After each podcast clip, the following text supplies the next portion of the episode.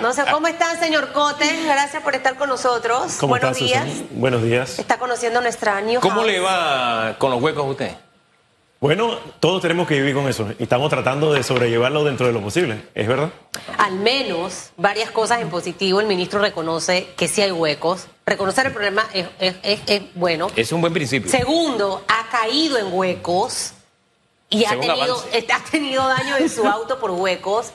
Y, y reconoce que sí tiene un problema y que hay cosas que tiene que mejorar. Lo que pasa es que nada más no se puede quedar en esa etapa de que sí, soy un pecador, sí, he fallado, sí, tengo que mejorar. No, ya necesitamos ver ese plan de acción. Y definitivamente que pueden haber muchas cosas buenas, pero hay que salirse de la caja. Y, y- y aquí lo digo y luego que lo agarre. Usted agarra el Instagram y no necesita plata. En- así como lo desbarataron en redes ayer, usted agarre sus redes y desbarate con información a la población. Creo que es parte de ese ejercicio que no hemos aprendido a hacer. Gobierno tras gobierno. Varela le dieron duro precisamente por no, calladito, no decía nada. Entonces, también al país se pone en un, en un ambiente eh, no necesario. La gente está como eh, ansiosa, eh, un escándalo hoy, otro escándalo mañana, estos funcionarios no sirven. Entonces entra esa, esa sensación de que nada funciona y viene en el bocotón de Independiente y ahí puede estar el peligro. Señor Cote, empiece por ahí la conversa de esta mañana. Bueno, yo creo que al final el tema de, de- de- de retos y transparencia es importante y ahora con las redes sociales cada vez se va a intensificar más. Entonces, cada gobierno, cada funcionario de gobierno tiene que estar dispuesto a el escrutinio público y cada vez va a ser peor, no es que va a mejorar. Y yo creo que en la medida que las gestiones son transparentes, entonces eh, tiene más posibilidades de salir eh, favorecidos después de los cinco años, porque al final eso es lo que está. Y el tema que tú mencionas de los independientes es un poquito que se ha notado de que hay oportunidades, entonces todo el mundo ahora quiere correr para todo y se ven como que con la capa independiente tengo más chance por un desgaste de los partidos políticos, que eso es Y de los otra- políticos y de los partidos ahora quiero irme para acá, para los independientes. O sea, eso tampoco, la, la gente tiene que estar clarita, de verdad. Mire, el que tiene que estar más claro es el ciudadano. Leía un tuit muy creativo esta mañana que decía, ser independiente no significa que has cruzado el Jordán, o sea, no te santifica. ¿no? En eso tenemos que estar claros. ¿Por qué? Hombre, porque hay movimientos independientes que tienen las mismas taras y peores prácticas que las de los políticos tradicionales que ellos critican. Eso hay que estar clarito. Y este país es pequeño y todos nos conocemos. Y más allá que lo que te pueden ofrecer como una propuesta de trabajo, es que ya conocemos, nos conocemos, porque este país es pequeñito, es pequeñito. Y la mejor muestra tal vez es lo que pasó con la asamblea que tenemos actualmente. Esta asamblea prácticamente se renovó en un 85%. O sea, se eligieron nuevos diputados. Recuerda que hubo un movi- movimiento contra la reelección, pero fortísimo. A los 15 días ya había una protesta en la asamblea. Espérate, esa es la asamblea que tú elegiste, lo elegiste nuevo, tú sabías a qué habí- habían habías puesto allí. En 15 días ya te cansaste de lo que tú elegiste. Es como si tú pidieras un arroz con pollo y cuando te comes la primera cucharada dices que no, ya no quiero arroz con pollo, yo quiero una sopa. Elige bien el plato. Yo creo que ahí está el detalle. Ahí sí coincido con lo que dijo el Monseñor Ulloa. Tenemos que hacer una intros- introspección nosotros mismos de a quién elegimos, ¿no le parece? Sí, la responsabilidad del voto es del ciudadano y tiene que votar informado L- y ev- evitar el clientelismo en la medida de lo posible, porque ahorita mismo tú sabes que eso es parte ahorita mismo de la idiosincrasia política y da tristeza porque se escogen a los políticos en función de qué me dan o qué me regalan en vez de cuáles son sus planes. Entonces, mientras estemos en ese círculo vicioso, vamos a salir eligiendo con nuevos nombres, mismo tipo de político. Entonces, ese es el llamado de atención siempre cada vez que se acercan las elecciones, de que hey, tú votas por personas que tengan planes y que puedan resolver los problemas dentro de la comunidad, pero sin el clientelismo que se le está dando ahorita mismo. Es que el sistema se presta para eso. O sea, no tenemos. Siento que al Tribunal Electoral le falta eh, destinar presupuestos para la docencia de la población. No tres o cuatro o cinco meses antes de las elecciones. ¿Por qué no empezamos desde que un presidente toma posesión? A formar, a educar a la población con respecto a los temas electorales. E- entender cómo mi voto puede representar que alguien por residuo llegue a una asamblea. Entender también que un fiscal electoral necesita hacer su trabajo y supervisar y sancionar hasta los propios miembros de su partido que utilizan sus instituciones para hacer campaña política. Yo escucho a varios ministros y directores en este momento de instituciones que ya están hablando eh, de que van a correr, de que van a participar. Entonces, hay una ventaja sobre aquel que quiere entrar y que quiere venir con propuesta. Entonces, el sistema mismo, señor Cotes, se presta para que mm. estemos como estemos porque no hay certeza del castigo. Aquí yo puedo utilizar, un diputado sigue entregando regalo, comida, dice el señor Leandro que le tocan la puerta de su casa, entonces bajo la excusa que tengo que hacerlo, pero el sistema mismo se presta. Al final yo siento que los gobiernos no les conviene eliminar el clientelismo, porque de una u otra manera lo necesitan.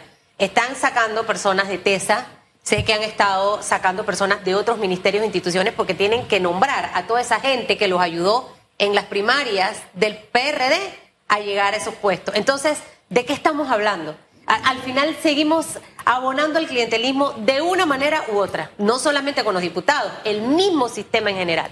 Bueno, adicional, el riesgo de quedarnos en control remoto, porque hay funcionarios que están pensando más en el tema de elecciones, que ya está menos de dos años, y no terminar de resolver los problemas, eso también se aúna a que el país entonces después vaya a, la libre. Entonces, ese es otro problema porque al final la expectativa de todos los ciudadanos es que el proyecto termine, y no solamente termine, termine bien, porque al final a veces se dice que no es como empieza, sino como termina, pero necesitamos entonces un gobierno que sea mediador y que facilite para que la reactivación económica y la recuperación de empleo se dé, porque ya la pandemia ya, ya está pasando, por no decir que ya pasó. Estamos viviendo con la economía, el, el impacto de la economía, ahora cómo hacemos para que en estos dos años que faltan, poder generar las condiciones para que todos los panameños estemos mejor. ¿no? Necesitamos gobierno, para no más dejárselo aquí a Laurentino Cortizo. Mire, por ejemplo, lo del diputado que yo siempre dije que nunca fue independiente, yo lo decía, y hay otro más por ahí, que me voy a reservar el nombre,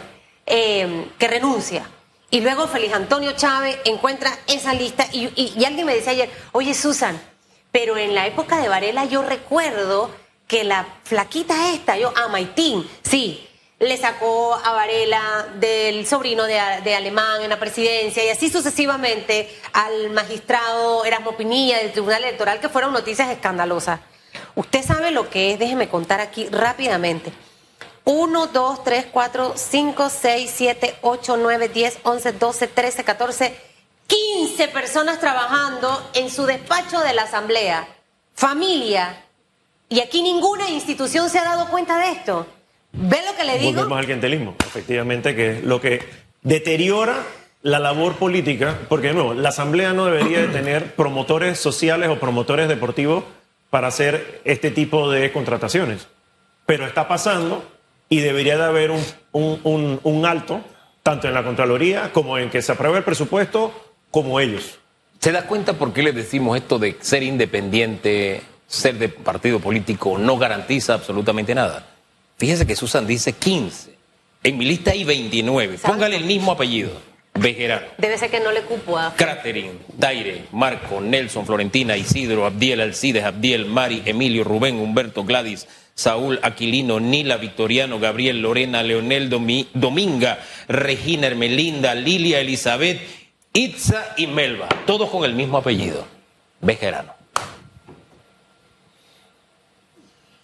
No hay ningún Cotes ahí, no hay ningún Famaní ahí, ni un castillo ahí. No, del deben haber castillos, pero de los castillos míos, nanay.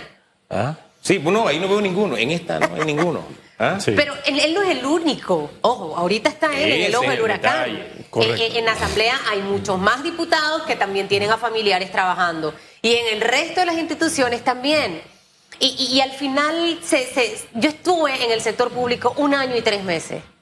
Y, me y recuerdo que me decían, tú no puedes ayudar negativo. Y yo no soy política, no quiero a nadie de mi familia ni cercano trabajando conmigo.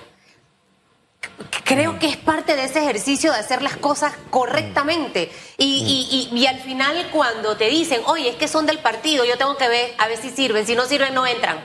Porque tampoco es que porque sean de un partido, no, pero ese tema no lo tenemos desarrollado con las figuras que entran a gobernar, señor Cote. Entonces, por eso tenemos una economía que no termina de despegar, porque yo estoy viendo es tengo que pagarle a los que me ayudaron en campaña.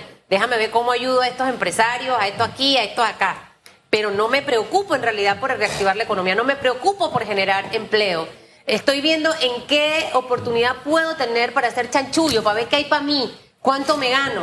Bueno, es que lo preocupante en todo esto es que bajo las circunstancias que nos dejó la pandemia, tenemos un gobierno que no debe ser el mayor empleador, no debe, o sea, debe haber austeridad en gastos y todo lo de aumento de planillas va exactamente en la dirección contraria. Debemos tener, o sea, tenemos los recursos están saliendo de financiamiento que ya está bastante alto y eh, ahí es donde estamos en, en este momento. Tenemos que manejar los gastos de manera más austera si queremos al final resolver de nuevo, como mencionamos, eh, los problemas de la sociedad, la recuperación de empleos y la reactivación económica que al final debe permear a todos, tanto aquí en la ciudad como en el interior del país. Fíjese que cuando hablamos del que hay para mí, por lo general se piensa en el político. Pero siento que hay una gran cantidad de ciudadanos que también tienen el chip del que hay para mí. Y aquí, ¿de dónde está la culpa? Si el uno formó al otro o el otro debe. Eso es improductivo. Está allí, el chip está allí. Y las cifras nos están diciendo que en los últimos cinco años los subsidios se han quintuplicado. Estamos, lo que nos da el canal no nos alcanza para los subsidios que estamos dando. Y tenemos tanto ese chip que hay una situación mundial y creemos que con un subsidio vamos a arreglar el problema del combustible. Creemos que con subsidio vamos a arreglar el tema de los precios de la comida. O sea, hay, tenemos una confusión tan grande en este momento que incluso perdemos de vista lo que es crucial. En el sector educativo, por ejemplo, perdemos de vista que el sujeto y objeto de la educación es el estudiante. Y hay una cantidad X de gremios que hoy por hoy le dijeron a los estudiantes del sector público, el sector privado sigue funcionando a largo y ancho del país. Del sector público, ¿sabes? Tú no tienes derecho ni a un presente ni a un futuro. Eso a mí me preocupa. Yo, apostaría que hay más panameños que quieren la oportunidad de tener un empleo que el subsidio. Yo todavía apuesto de que hay más personas que están buscando eso. Entonces, de nuevo, ¿cuáles son las oportunidades que tenemos que sembrar, ya sea a través de educación técnica o fortalecerle la calidad de enseñanza que tenemos? Pero no podemos vivir de los subsidios porque eso no es sostenible. Al final, la persona, la dignidad de tener un trabajo y de ganarse su propio dinero, es irreemplazable por un subsidio porque vas a depender siempre del político que te toque la puerta y te regale en ese momento si quiere o no y vas a estar amarrado entonces a las circunstancias. Entonces, Además, ese, ese es pan para hoy y hambre para mañana. Así es. correcto. Así ¿eh? es. Y lo estamos viviendo eh, en este momento. Pero vuelvo al tema educativo. ¿Qué podemos hacer para que... para mí es sencillo. ¿eh? Yo tengo que protestar porque el alto costo de la vida y el combustible... Yo voy y protesto a la hora en que no doy clases, por ejemplo. O voy a una marcha sábado y domingo, por, por para ponerle dos e- ejemplos nada más. Castigar a los estudiantes me parece inhumano en este momento.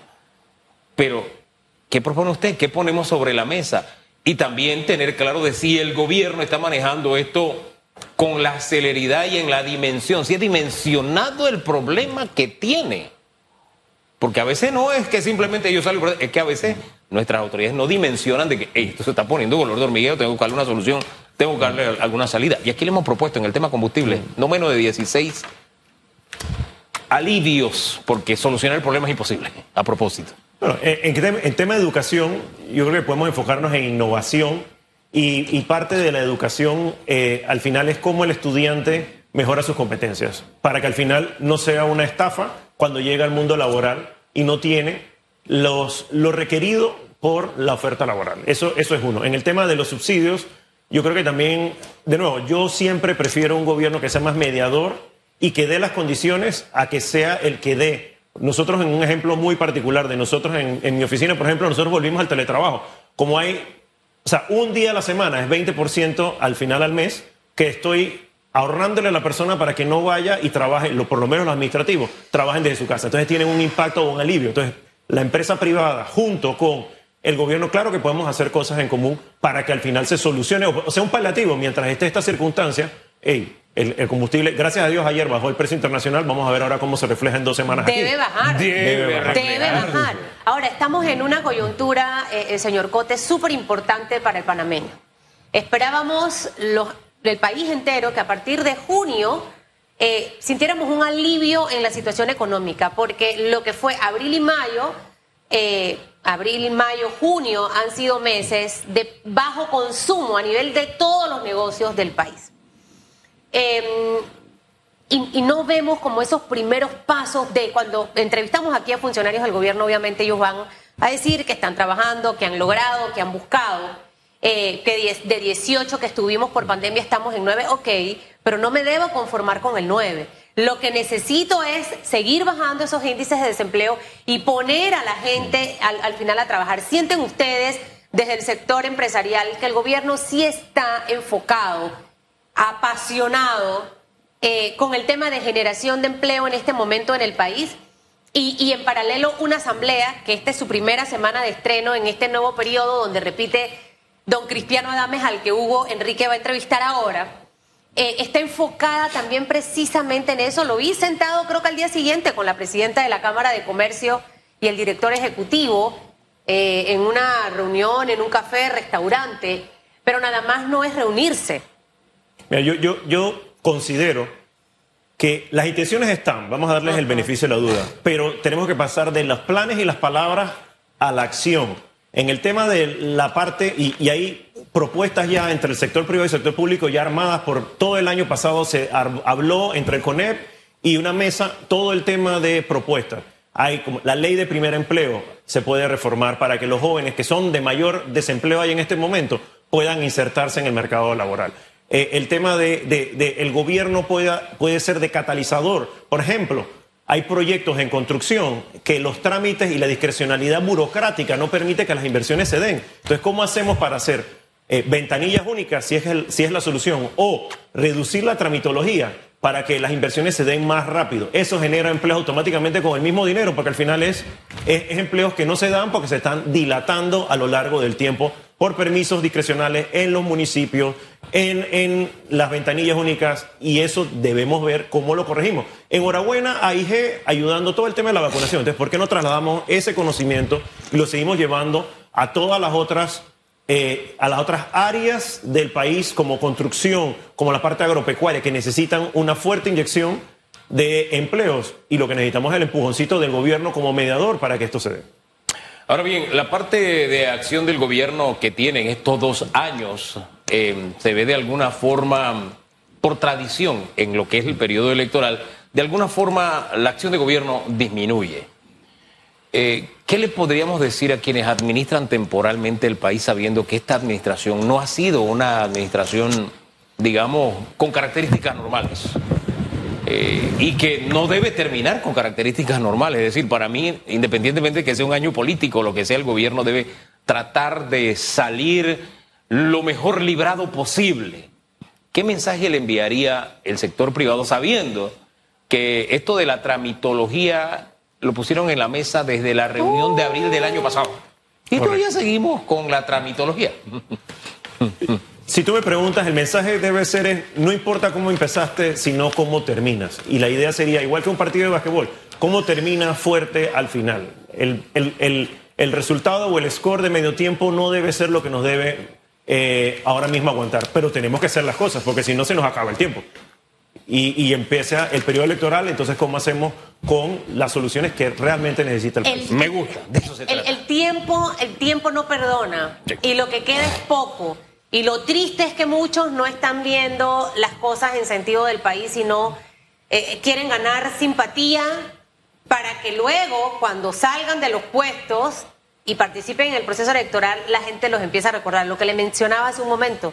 Yo he escuchado a varios que van a repetir, que, que- que quieren regresar, pero como diputado, representante y alcalde. Entonces, en este momento están enfocados básicamente en eso. Y hasta el mismo gobierno, sus políticas deben ser más hacia dejar bases sólidas en el país que al subsidio de los 20 a los 65. 20 a no sé qué cuánto, el tema de- de- del plan solidario, las bolsas. O sea, ahorita es cuando más vamos a ver que eso se va a reforzar. Porque vienen las elecciones. Yo necesito que me, que me quiera la gente por esa ayuda que le estoy dando. Y no saben el daño garrafal que le están haciendo al país y a su gente. Bueno, la mejor muestra es lo que está pasando. Cuando usted abusa de esta herramienta, usted no pone a nadie contento. Y si usted ve, hay un uh, malestar creciente en el país ¿Eso obedece a qué? A que cuando usted da, sin esperar nada a cambio, como gobierno, la gente lo toma como un derecho. ¿Y qué lío? Porque si yo tengo el derecho, mi derecho implica que necesito más, que quiero más y dame más. Esa es una tara social implícita del ser humano. Entonces, en algún momento tenemos que hacer un alto y dar el giro. Me gusta, le decía, la reflexión que hacía del medio tiempo, porque aunque ya pasamos el medio tiempo con este gobierno, queremos que al gobierno le vaya bien. Si al gobierno le va bien, al país le va bien. Si el gobierno cierra bien, al país avanzará bien. De eso se trata. Es así, es correcto. Y existen retos, porque los retos van a estar. Pero bueno, entre todos podemos trabajarlos si tenemos la disposición de hacerlo. Claro que sí. Gracias, señor Cotes, por habernos Chao, acompañado esta bien. mañana. Cuídese de los huecos. Y más si llueve.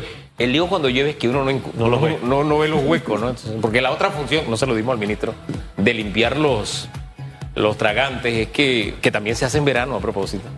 Es que se inunda todo y usted no sabe dónde están los huecos. Entonces usted ve la- en medio de la lluvia los carros varón porque cayeron en un hueco. Así es. Así que con cuidado.